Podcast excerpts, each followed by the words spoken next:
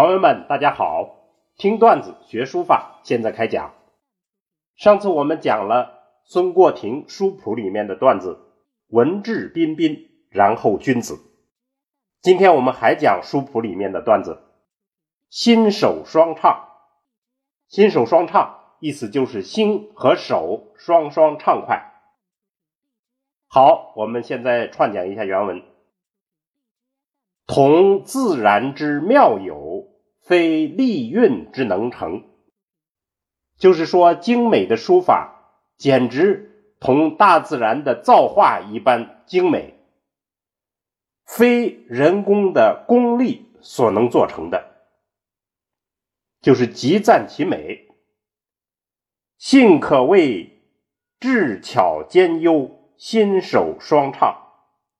这简直就可以说是智慧与技巧都好，都精美，心和手双双畅快，汗不虚动，下必有油，就是笔不轻易妄动，下去的话，笔墨下去的话，就一定是有缘由、有来头，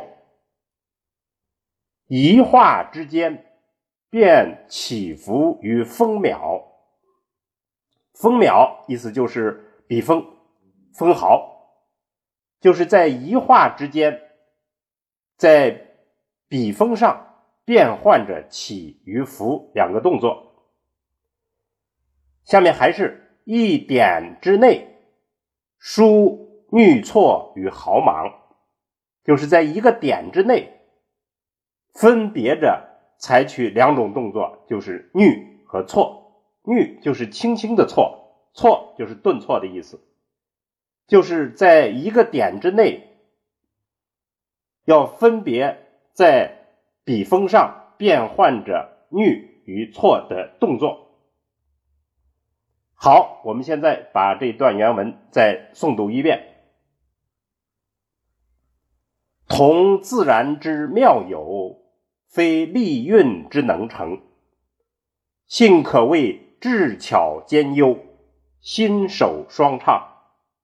汗不虚动，下必有油。一画之间，便起伏于分秒；一点之内，疏衄错与毫芒。好，我们现在做一个解析。这一段文字里，孙过庭认为，心手双畅是书法创作中间最理想的状态。这种状态所创作的作品，简直就像是自然造化之功，而非人工所能为。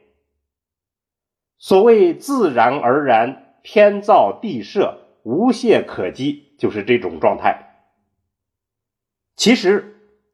这是智慧与技巧的产物，因为在最理想的书法中，笔墨的所有运动，既是顺从天道，又是服从人的意志。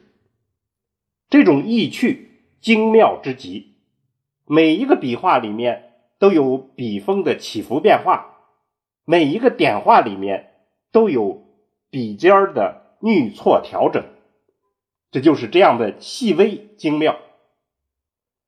那么，为什么理想的书法要这么微妙呢？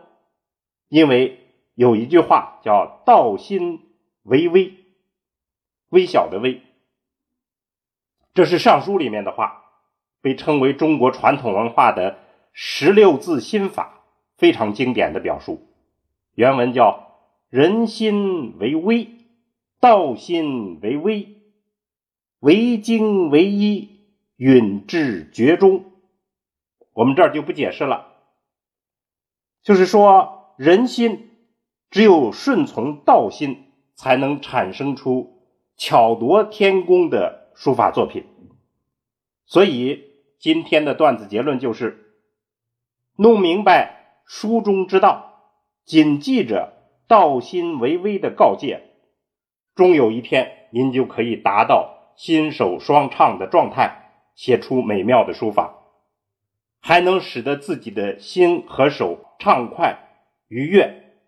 所谓的过瘾就是这个状态。好，关于这个段子我们就讲到这儿。听段子学书法，我们下次再见。